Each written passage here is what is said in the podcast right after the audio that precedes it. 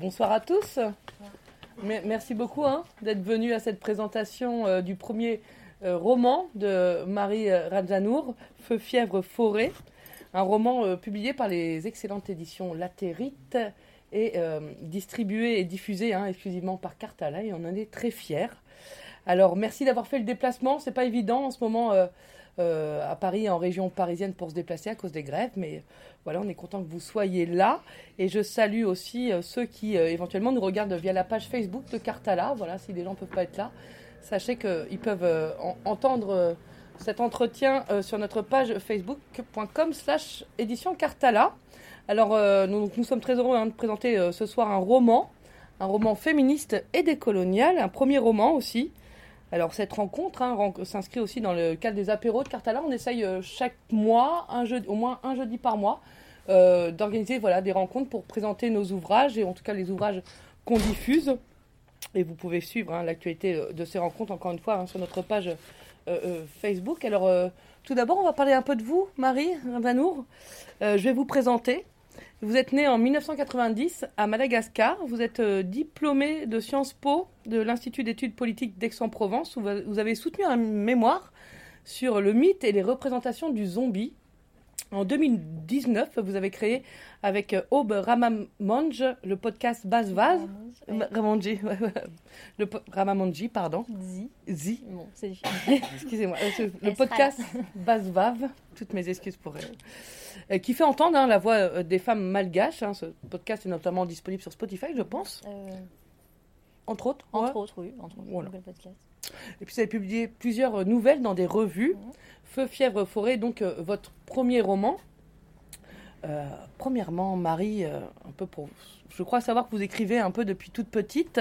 Quel est votre rapport à l'écriture? Est-ce que c'est une nécessité, un plaisir ou une souffrance, comme on l'entend parfois chez certains écrivains?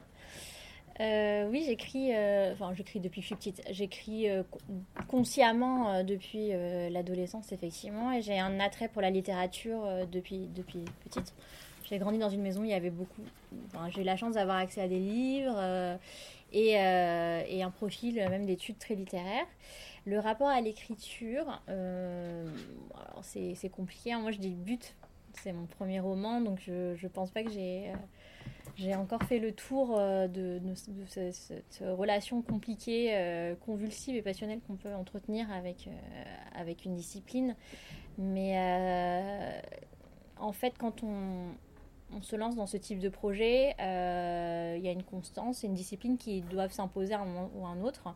Et effectivement, l'aspect plaisir, il, s'affadit au fil des ans. Et puis, il y a, des périodes de creux, c'est des, cycles et des, c'est des vagues un peu. Et parfois, on est un peu dans le creux et on s'oblige à écrire. Mais, euh, finalement, bon, euh, il y a dans la forme romanesque qui est, qui est la forme littéraire une des formes les plus intimes, je pense, parce que, et surtout dans. Enfin, moi, j'ai fait le, choix d'avoir toute une partie écrite avec le jeu, donc une focale interne avec un, un personnage qu'on suit en fait dans sa tête. Donc il y, a, y a ce rapport d'intimité là et de, de, catharsis, et je pense que c'est intéressant vis-à-vis de 47 et, euh, et globalement vis-à-vis de quand on aborde une période historique, euh, de revenir à ça, à ce curseur très personnel et très individuel, très intime, pour comprendre euh, de l'intérieur ces événements-là, en fait, de, de, se les réapproprier et de, d'avoir une approche. Euh, c'est une approche qui est théorisée, qui s'appelle la micro-histoire, hein, qui mmh. a été théorisée par Carlo Ginzberg et euh, qui, qui, fait vivre les événements historiques de l'intérieur. Donc, donc il y a cette catharsis-là, et 47, en tant que malgache, c'est un épisode assez douloureux, assez, assez tabou, et donc je pense que le roman, c'est une bonne forme aussi pour dire des choses euh, qui sont peut-être plus difficiles à dire euh, par, euh, par les formes académiques ou politiques. On en reviendra justement, on va parler de votre roman Feu, fièvre, forêt. Plusieurs, vous l'avez dit, hein, ça se passe dans le contexte de l'insurrection de 1947 à Madagascar, d'insurgés voilà, qui, au lendemain de la Première Guerre mondiale, face à la pression du pouvoir euh, coloniales se sont euh, réunis en, réseau, euh, ont attaqué une, caserne française, je crois que c'est le, 29 et le, 30 mars 1947. S'en est suivi une, mortelle hein, répression implacable qui a fait au moins 100 000 morts. Alors, plusieurs personnages habitent votre roman, qui se passe donc au, moment de l'insurrection de 47. Il y a Théoun, l'insurgé aux Trois Saints, Pierre Gallois d'Orous, l'officier français, Amouliakar So, le tirailleur sénégalais, Ivo et Voira, les filles nées du fleuve et de la forêt, comme vous dites. Et elles et ils sont les actrices hein, de cette insurrection contre le pouvoir colonial. À la lecture du roman, donc le titre c'est clair, hein, puisqu'il y a il est question d'incendie, euh, d'une caserne par des insurgés, le feu, de paludisme, la fièvre, et de refuge dans la forêt. Mais ce titre a aussi pour référence trois éléments, Af, Taz et Az, considérés hein, comme les trois meilleurs généraux de la résistance malgache, m'avez-vous dit alors qui firent vaciller l'empire colonial français. Euh, d'où viennent ces trois généraux? Est-ce que c'est en lien avec l'insurrection de 47 ou qu'est-ce que c'est un peu avant? Et avec ce titre et ce roman, est-il question finalement de rappeler euh, la résistance malgache à la conquête coloniale? Alors effectivement, c'est euh, un titre, cette expression, Af, Taz et Az, euh, ça date en fait de euh, la, conquête coloniale de Gallieni en 1895, donc qui est la conquête qui aboutit à la mise sous tutelle de Madagascar sous, euh, l'égide française. Et, donc je le tiens, en fait je l'ai lu dans le, roman Zouv de, qui parle aussi de 1947 et qui, euh, donc, qui rappelle que ces éléments-là, euh, le feu, la fièvre et la forêt, ont été les éléments qui ont fait le plus de pertes du côté français. Parce qu'effectivement, il y a une asymétrie des forces entre, entre les, les éléments, les factions euh, insurrectionnelles ou anticoloniales dans le cas de 1895 et l'armée coloniale française qui, qui envoie donc des contingents très très fournis sur l'île en 95 et en 47. Et euh, en fait, alors j'aime beaucoup cette allitération-là parce qu'elle rappelle aussi euh, une forme d'oralité, une forme de, euh, de, En fait, la formule. Et, et cette espèce de, de, sonorité qui revient en cycle, qui fait appel à des, euh, aussi à la magie, à la sorcellerie, etc.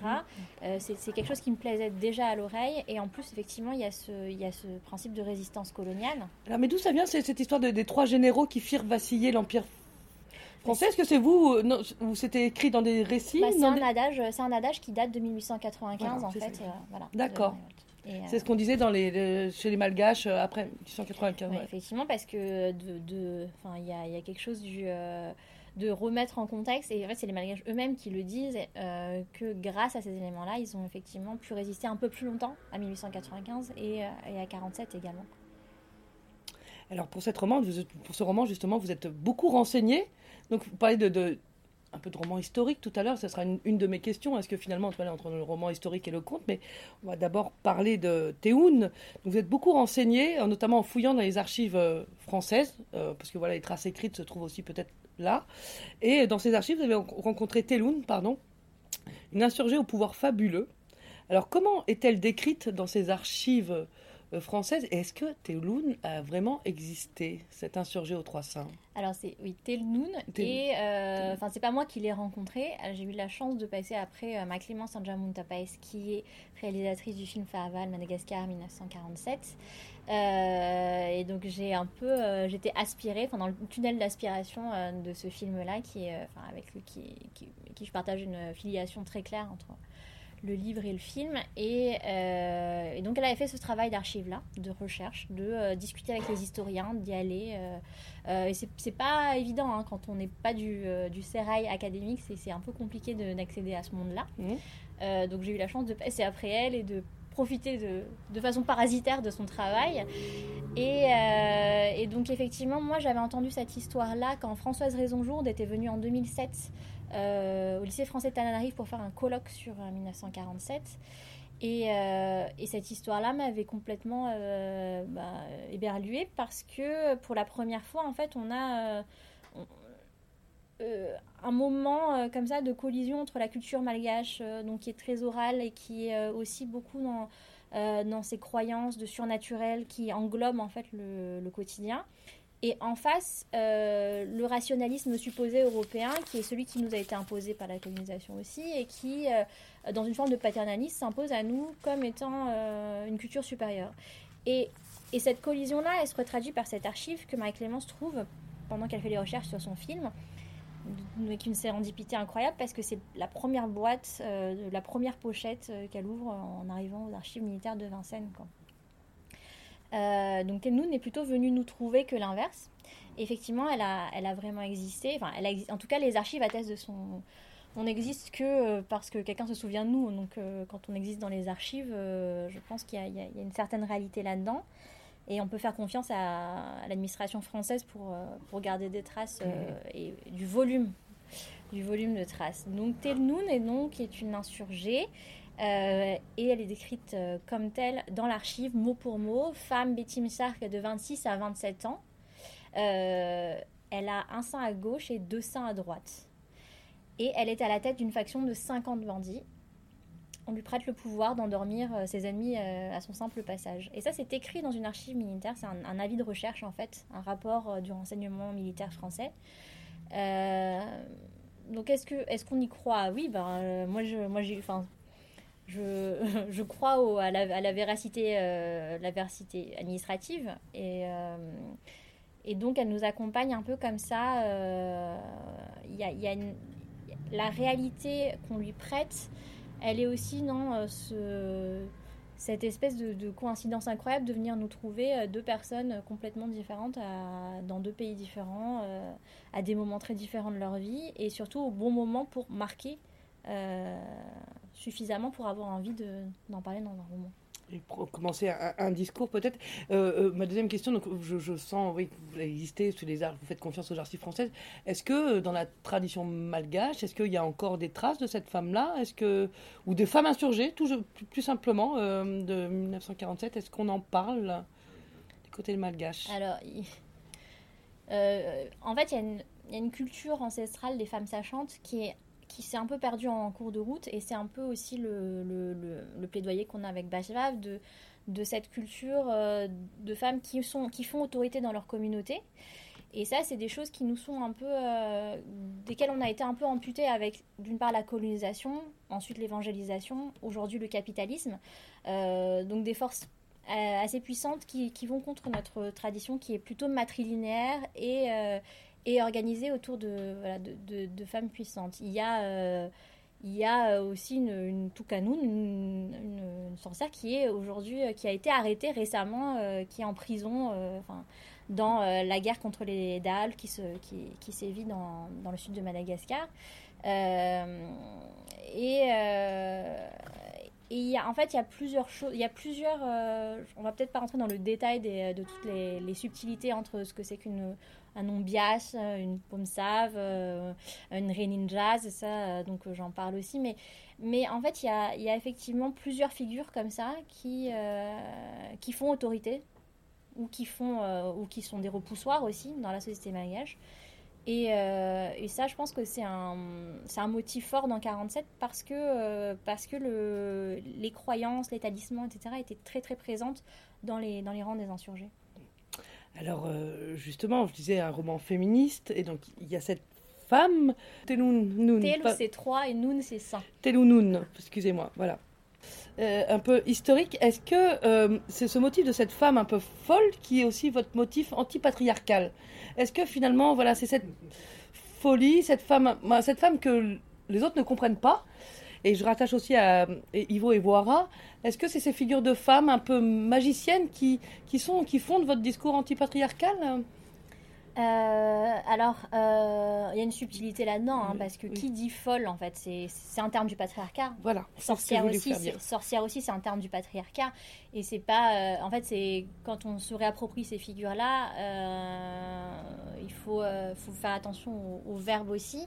Effectivement, la, la, folle, enfin, The Mad Woman in the Attic, c'est un, c'est un motif littéraire. classique qu'on apprend voilà, en littérature, en lettres, mais qui a fait les cours de lettres aussi. Enfin, c'est des hommes hein, en général.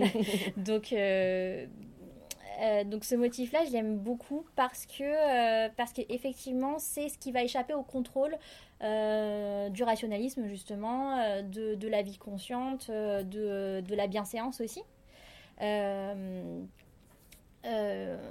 Et, et, en fait, il y a ce il y a ce moment de l'incendie en dans Feu, fièvre, forêt que j'avais vraiment à cœur d'avoir ça, d'avoir une scène de mon héroïne qui brûle une maison. Parce que brûler la maison, littéralement, enfin métaphoriquement, pardon, c'est aplanir les bases, abolir l'ancien système pour, pour en voir réémerger un nouveau. Et donc, il y a y a ce côté-là de euh, nos révoltes à nous, elles sont, elles sont aussi avec des moyens faibles en fait. Quand on est du côté des opprimés, euh, les moyens de la révolte, ce sont des moyens de faibles. C'est de venir comme ça insidieusement dans le sommeil et d'allumer des feux. Et, y avait quelque chose de tragique et de très très romanesque à montrer ça. Dans, effectivement, dans Jane Eyre, euh, c'est Antoinette, la femme de Rochester, qui vient brûler, qui brûle la maison alors que tout le monde est en train de dormir et qui meurt en plus dans l'incendie. Et, euh, et, donc on, le voit de l'autre côté, euh, on le voit du, point de vue de Jane, de Jane Eyre dans Jane Eyre et on le voit du, du point de vue d'Antoinette dans, dans, White Sargasso aussi. Et, euh, et, effectivement, le, patriarcat, c'est cette force-là qui, qui a un principe carcéral où euh, on est obligé de trouver des petits moyens, des économies euh, minuscules pour lutter contre des forces qui sont extrêmement puissantes et qui, sont, euh, qui nous submergent de tous côtés.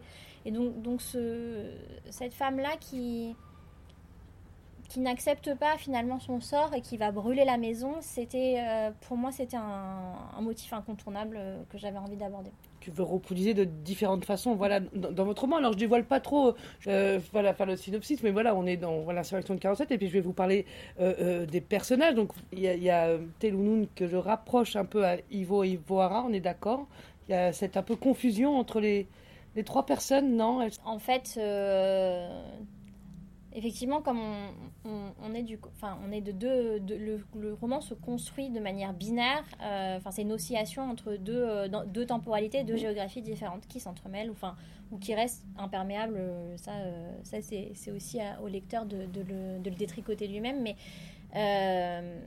mais Pierre Galaderousse, donc qui est cet officier de la pacification française, lui est obsédé et recherche Telnoun. Et de l'autre côté, on a Yves et Voir qui, pour qui en fait cette réalité n'existe pas, il n'existe pas en fait. Lui, elles, elles sont dans leur, euh, elles sont dans leur temporalité. Je parle de euh, des choses triviales de la vie, euh, la vie quotidienne à Madagascar telle que je la connais dans cet univers très féminin. Et, et, moi, ce qui me plaisait aussi, c'est que c'est qu'il finalement il ne la trouve jamais. En fait, il a cette obsession qui le ronge, qui forme une fièvre, qui forme une une aliénation. Il s'aliène à lui-même et à, et à son à son détachement. Et c'est un rendez-vous euh, manqué absolu parce que parce qu'il ne saisit que du vide. Et, et, moi, je, je, voulais. En fait, c'est aussi le, la révolte que je voulais écrire. C'est que finalement, vous ne pouvez pas euh, nous saisir, en fait. Euh, de, de, laisser ce personnage insaisissable là.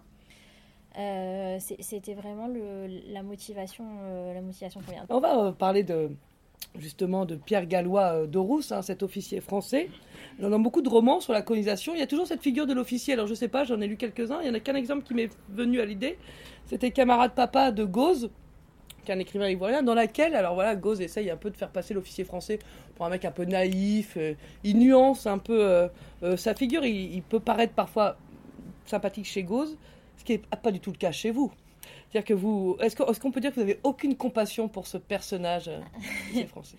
Alors effectivement, euh, euh, c'est vraiment un personnage récurrent dans la, dans la littérature qui aborde les sujets coloniaux.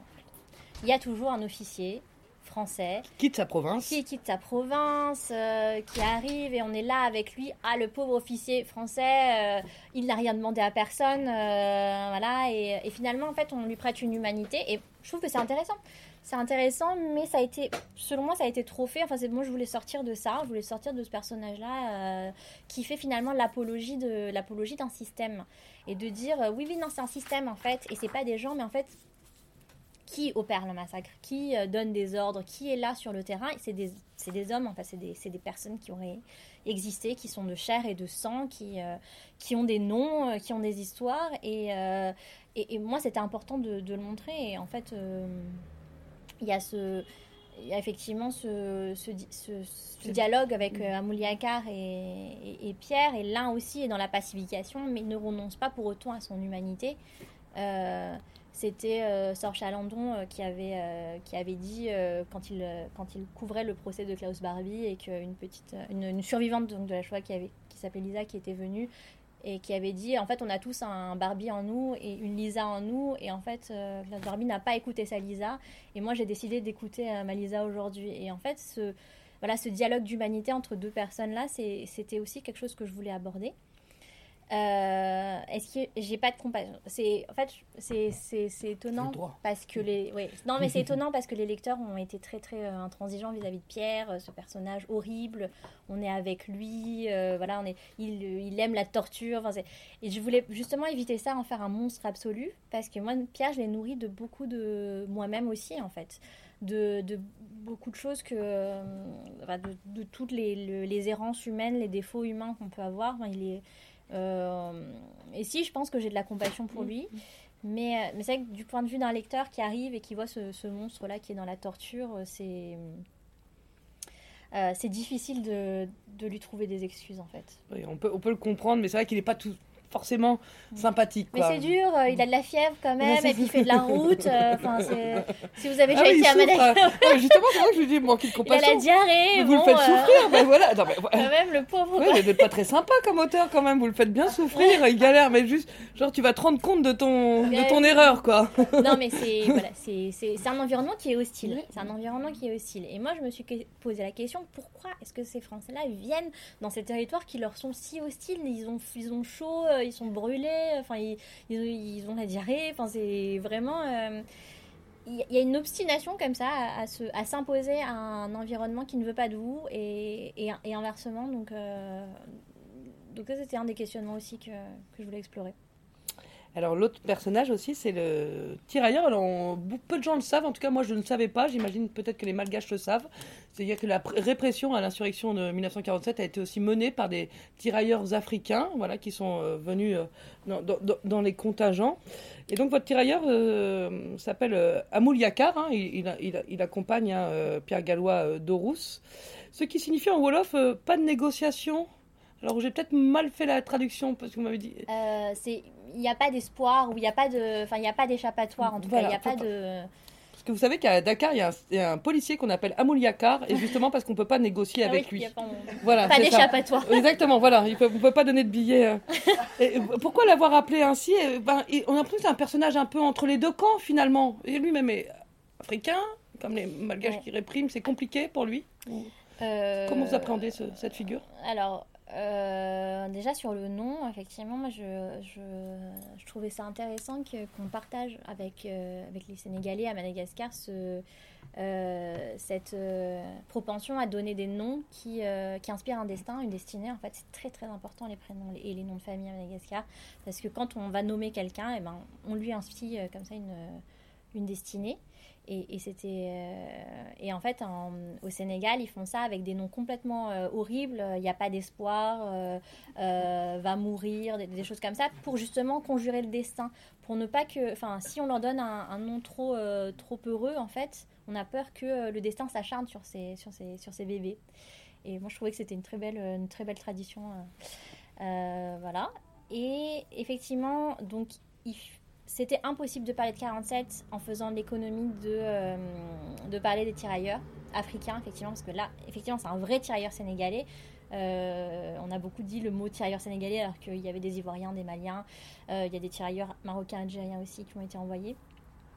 Et dans la pacification, c'est un, c'est un, un, facteur clé en fait de, de la, la, terreur qui, est, qui est imprimée dans les populations malgaches parce qu'ils se sont ils ont vraiment euh, incarné en fait la, répression. Ces tirailleurs, ces tirailleurs africains-là ont incarné la répression pour eux. Je trouvais que c'était intéressant qu'il y ait ce déplacement-là entre qui a donné les ordres, qui a opéré le massacre. Et donc, de fait, concrètement, c'est ceux qui opèrent le massacre, ceux qui sont là avec le fusil dans les mmh. mains, mmh. qui sont retenus comme les, comme les opérateurs du, massacre. Donc, ça, c'était important. Et, euh, et aussi, je pense que c'était difficile. c'est une béquille aussi pour moi Mouliaka parce que c'est difficile de rester dans la, dans la tête de Pierre en fait, pendant tout toute l'écriture du roman. Et de, voilà, de prendre cette hauteur-là, ce recul. Euh, à Mouliaka, ça a été, un, ça a été une échappatoire justement pour moi. Pour, Et expliquer un peu le comportement de Pierre aussi, une espèce de vis-à-vis avec Pierre aussi. Mais, mais surtout, en fait, ce motif-là des, intérieurs et aujourd'hui, enfin, ça c'est un le, personnage d'Amelia Carso, il est complètement inspiré d'un euh, d'un sous-officier qui a existé, dont on a euh, trace euh, dans un témoignage recueilli par le journaliste dakarois Abdoulso, que vous retrouvez dans Tragédie oubliée Madagascar 1947, également édité chez La Territe. Donc j'ai pris exactement, je ne suis pas allée loin, j'ai pris vraiment exactement le parcours qu'il a eu. En France, quand il est venu donc pendant la Seconde Guerre mondiale, il a été interné, il a été démobilisé, ça prend du temps. Il n'est jamais rentré en fait chez lui au Sénégal. Euh, et, il a été envoyé à Madagascar sur le SS de France. Donc ça, c'est vraiment un, un vrai parcours que j'ai emprunté. Et, euh, et, oui, en fait, il y a ce, cet aspect absolument tragique d'avoir été frère d'armes en France et frère de, de camps, donc euh, soit des camps d'internement en France, soit des fronts de Salag. Enfin, c'est côte à côte avec les Malgaches et on se retrouve, ou les, ou les, ou les Indochinois, ou les Algériens, et on se retrouve 3-4 ans plus tard, de l'autre côté du fusil, à leur dire non, non, non, nous, on va vous tirer dessus alors que on était copains de baraquement, quoi. Voilà. J'avais une question qui me venait. Est-ce que c'est encore euh, imprégné dans cette conscience euh, à Madagascar aujourd'hui euh, vis-à-vis de ces tirailleurs africains Je pense que j'ai entendu quelqu'un en préparant, puisqu'on travaille depuis quelques semaines sur ce roman, quelqu'un m'a dit à Madagascar, les Sénégalais sont mal vus. Est-ce que c'est encore prégnant? Euh, Oui. Alors, Dans, euh, juste l'après l'après 47, Franz Fanon a fait, fait des, analyses, en fait, puisque lui, sa discipline, c'est ça, hein, enfin, c'est la psychologie, donc il est allé interroger en fait, des malgaches, et cette erreur-là était encore imprimée. Euh, et, effectivement, à Madagascar, il y a aussi, encore ça, il y a encore cette peur-là qui est restée imprimée. Euh, qui, euh, sur place, euh, va s'intriquer avec d'autres enjeux qui sont le colorisme et le racisme intrinsèque, qui est un héritage colonial mm. aussi. Il y, a, y, a, cette difficulté de se placer identitairement en fait, dans ce continent africain, parce qu'il y a le, un bras de mer, le canal du Mozambique, qui nous sépare, donc on ne sait jamais si est-ce qu'on est africain, est-ce qu'on ne l'est pas, quel est notre, notre héritage, quel est notre réel héritage ethnique, culturel, historique, etc. Euh, euh, et, donc voilà, il y a ce dialogue un peu rompu euh, avec un, avec, je pense, hein, un attrait pour le panafricanisme, mais, mais qui demeure, qui demeure encore difficile. Vous, vous dites, hein, vous écrivez un moment, oui, nous avons fui, nous nous sommes terrés, cachés comme des bêtes dans la forêt, mais c'est eux qui ont eu peur. Euh, c'est une phrase extraite du roman, c'est bien ça Est-ce que, euh, est que ce roman vise-t-il aussi finalement, on, l'a dit, hein, mais c'est peut-être pour faire récapituler, vise-t-il à, rendre hommage hein, justement à la résistance malgache, à exorciser euh, la défaite et comme vous l'avez dit aussi tout à l'heure aussi à inverser le stigmate finalement de la peur? Il y avait une question de légitimité aussi pour moi d'aborder cette, cette, histoire, étant troisième ou quatrième génération après, après les faits. Euh, j'ai pas vécu et euh, dans ma famille, euh, j'ai pas de récit en fait de première main là-dessus. ce que je sais, c'est qu'il y a une grande peur et une grande honte en fait à parler de 47. Encore aujourd'hui, il y a un tabou sociétal, collectif. et surtout une, alors qui tient à plein de facteurs, c'est multifacteur, c'est encore très très nuancé, mm. on ne peut pas. Euh, mais euh, il y, a la, y a la honte d'avoir perdu, il y a la honte de s'être rebellé, il y a la honte de cette violence-là, parce que la violence c'est un vrai tabou euh, dans la culture malgache. Et, et, donc parler, parler de 47, il fallait le faire aussi avec, avec en tête tous ces, toutes ces, ces, ces difficultés qui sont des barrières psychologiques. Euh, pour moi, pour les lecteurs, pour, les gens, pour le, dialogue collectif qu'on peut avoir là-dessus. Et cette phrase-là, effectivement, elle inverse un peu ce stigmate. Et euh, le livre, en fait, ne parle pas de 47. Enfin, il n'y a, pas, a pas un récit des jours de 47. Il y a l'avant 47 et il y a aussi la pacification. Donc, après, il faut savoir que la France a envoyé des, contingents militaires jusqu'à jusqu'en 49 en fait pour, euh, pour éteindre les dernières poches de résistance. Donc c'est très long et, euh, et donc moi je, suis plus dans ce moment-là. Et ce que je voulais faire avec ce roman, c'est effectivement inverser le stigma de la peur et, et, et faire une espèce d'exorcisme générationnel qui est, qui est ma génération de, de, plus jeunes, en tout cas de gens qui sont vraiment coupés de, de ces événements-là et, de dire nous on a ce voilà on a ça on a la honte de la peur le tabou le non dit mais je refuse en fait que ça reste que ça reste en l'état. Je veux juste qu'à un moment donné, on s'assoit autour de la table, malgache, français, enfin, et autres aussi, euh, enfin, descendants des colonies, et se dire, il s'est passé ça, il y a eu des, il y a eu des, des horreurs, il y a eu, euh, il y a eu des massacres. Comment maintenant, voilà, ça s'est passé. De toute façon, euh, nous, notre génération, on ne pourra rien y faire. C'est arrivé. maintenant, qu'est-ce qu'on fait de ça? Qu'est-ce qu'on fait de ça? C'est une forme de, de, thérapie aussi. Obi vient d'arriver.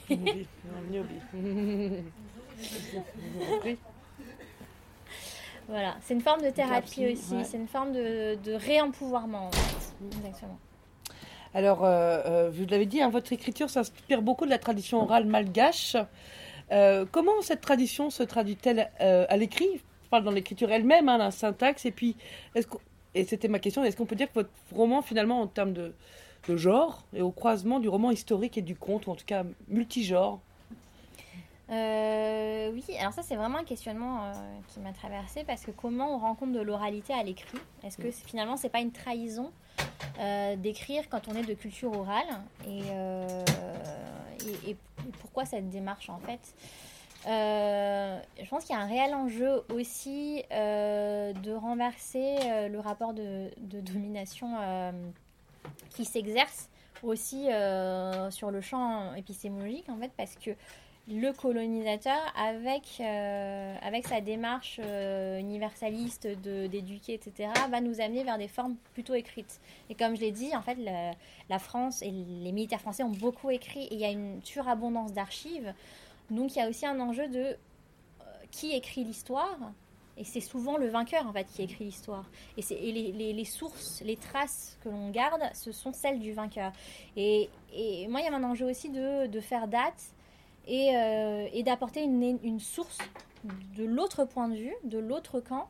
Euh, d'ailleurs, le livre est versé aux archives euh, nationales françaises, parce que c'est obligatoire légalement, et malgaches. Mmh. Et, donc ça, c'est important parce que maintenant, il y aura ce, voilà, il y aura ce récit-là qui existe, qui est du point de vue de l'autre, en fait, de l'autre avec un grand A dans, dans ce rapport d'altérité-là. Et l'histoire ne sera plus racontée que par ces archives-là ou par ces historiens-là, il sera aussi raconté par, euh, par, par l'autre camp. Donc, donc l'oralité, effectivement, elle est, elle est trahie par la forme romanesque, mais euh, mais il y a aussi une victoire, de, euh, une victoire épistémologique de faire date et de, de laisser une trace. Et, et, je me réconcilie un peu avec l'oralité dans le, dans le style, enfin en tout cas c'est ce que j'ai essayé de faire. Mmh. C'est comme le titre, c'est un, un, un, style littéraire qui est beaucoup dans la répétition, beaucoup dans le jeu sur les phonèmes et les sonorités. Euh, moi, c'est enfin, comme ça que j'écris, c'est ce que j'aime lire aussi. C'est votre musique intérieure. Mm. Effectivement, c'est exactement ça, c'est vraiment de la musique. C'est euh, jouer avec les mots pour, pour qu'ils nous rappellent en fait ces chants-là, ces comptines avec lesquels on a grandi et euh, une certaine musicalité euh, dans, dans la langue en fait. J'ai découvert que vous avez fait votre mémoire sur les zombies. Est-ce que vous avez une fascination pour l'horreur? Moi, je suis sûre que oui. Oui, alors tout à fait, j'adore ça. Parce que, euh, alors, le, mon mémoire sur les zombies, effectivement, euh, je, me suis aperçue que c'est vraiment une écriture de soi parce que ça parle du film de zombies dans le cinéma états-unien. Donc, comment euh, les États-Unis intègrent ce motif qui est d'une culture haïtienne, en fait, dans, dans leur corpus cinématographique. Et c'est hyper intéressant de, de constater que. il y, y, a une, ce grand pays euh, puissant qui est euh, les États-Unis avait peur de ce petit pays euh, noir qui était Haïti, qui est la première république noire, qui est le, premier pays libre comme ça du nouveau continent, plus que les États-Unis en fait. Et, et donc c'est parler de l'autre en des termes horrifiques. Et le monstre, c'est toujours cette créature qu'on crée avec nos peurs sociétales et collectives. Donc effectivement, comme on l'a dit, la sorcière, c'est le patriarcat qui a peur des femmes qui lui échappent, qui échappent à son contrôle, qui a peur des femmes qui contrôlent leur propre corps, leurs propres économies. En fait, euh, en Suisse, au XVIe siècle, il suffisait d'être juste une femme indépendante financièrement pour être taxée de sorcière. Hein, euh, euh, c'est euh, c'est le, le, vampire, c'est euh, ce, cet aristocrate des pays de l'Est qui va voler nos femmes et qui, dont la vertu est vraiment peu recommandable. Donc, donc le zombie, c'est ça, c'est l'étranger, le, subalterne étranger qui menace le corpus culturel en place, l'establishment en fait, mmh, mmh. la culture blanche, la culture pure. Et donc en fait, il y avait, y avait, y avait ce... C'est du point de vue des États-Unis. moi, j'aime beaucoup l'horreur pour ça, parce que, euh, parce que dans il y a une sincérité en fait dans, dans le film d'horreur par rapport aux peurs collectives. Et ça c'est vraiment vrai. Je pense que si vous reprenez chaque, euh, chaque grande décennie avec, euh, avec ses, ses peurs vous trouvez à chaque fois le monstre qui correspond. Et ça c'est vraiment mathématique en fait. Donc dans les années 30 il y a aux États-Unis il y a il y a, du coup, il y a la crise, il y a, il y a une, famille, une certaine famine dans, le, dans les États-Unis, donc il y a les, donc le zombie apparaît, en mhm. fait, c'est ces hordes de pauvres là qui viennent, euh, qui viennent euh, s'accaparer les, les, ressources. Euh, il y a, enfin, la grande époque du, du, féminisme, il y a, il y a des films de sorcières, les ce film super dont j'oublie le nom là avec mais et donc moi je, je pense que on a plus tendance à à dire la vérité sur soi, sur une société, à travers ce qu'on n'aime pas ou ce dont on a peur, que à travers euh, des sources de propagande ou, enfin, où on ment en fait, forcément. C'est en fait le film d'horreur, bah, l'horreur en général, le, bah, le, genre horreur permet euh, une vision du monde en négatif. Voilà. Et le monstre ne ment pas, contrairement au héros. Le héros, euh, c'est un mensonge, c'est un filtre Instagram en fait. Savais que vous aimez bien les films euh, et enfin, bah, juste une dernière question, parce qu'on va parler un peu euh, d'Ambi, euh, artiste plasticienne qui est avec nous, et, je le remercie, qui est à l'origine de la couvre de Feu, Fièvre, Forêt. Ambi, vous travaillez hein, beaucoup avec le feu.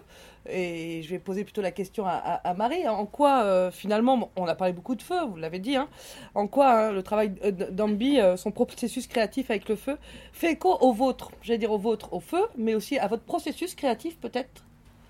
Euh, alors oui, donc pour la petite histoire, c'est on a on a on a eu un avec avec la date, on a eu quand même un travail de réflexion qui a été long sur la couverture. C'est vraiment toujours un moment difficile. Euh, on a chacun une vision et puis finalement, euh, finalement en fait, c'est pas du tout. Euh, c'est bon, c'est un travail compliqué. Et, et, Ambi, elle est amie de la territe depuis de nombreuses années. Enfin, c'est, presque un, un, bastion latérite en Provence qui existe. Et, et, en fait, j'avais, déjà vu ses œuvres, donc à travers Marie-Clémence qui m'avait présenté son travail. Et sur cette toile en particulier, j'ai eu une fascination. En fait, on est vraiment happé par, euh, par cette œuvre-là. Euh, parce, que, euh, parce que justement, elle reste dans le domaine du flou. on ne sait vraiment pas ce que c'est. En fait, avant qu'on nous dise que c'est des brûlures, c'est compliqué de, de, se dire mais comment est-ce qu'elle est arrivée à ça? Il y, a, y a la texture du choug qui est, qui, qui, est derrière, il y, a, il y a, les nuances du brûlé parce que le feu en fait c'est quelque chose qu'on maîtrise de manière très aléatoire. Enfin, tu nous diras, Ambi, c'est quoi ton, ton registre, mais mais euh, le feu, un acteur à part entière, enfin, qui, qui est le patron entre toi et le, et le feu, c'est compliqué. Et, et, en fait, moi, je vois tout. Je vois les trois éléments en fait, sur cette, euh, sur cette œuvre-là. Effectivement, il y a le feu, donc, qui, est le, qui a dessiné l'œuvre. Euh, il y a les fièvres parce que ce, ces contours qui sont flous, ces ombres qui se suivent. et en, en, fait, on a vraiment l'impression qu'il y a des ombres, mais du coup, il y a des sources lumineuses qui sont pas du tout régulières. Et, euh, et, moi aussi, je vois les forêts en fait de, de du d'un en contre-plongée, euh, en plongée, pardon. Et, euh, et, et, ça, c'était un. Il y a vraiment un passage très très dur dans le, dans le livre où on est du point de vue d'un avion. Enfin, je divulgage pas non plus, mais bon, ça fait référence à, à un épisode particulièrement morbide de, de, la période qu'on aborde. Et, et en fait, c'est cette scène-là que je vois quand je, quand je vois la, la couverture. Je vous remercie beaucoup. On continue de rester encore. On va sortir à boire et euh, quelques trucs à grignoter. Et merci beaucoup à Marie euh, pour sa, présence.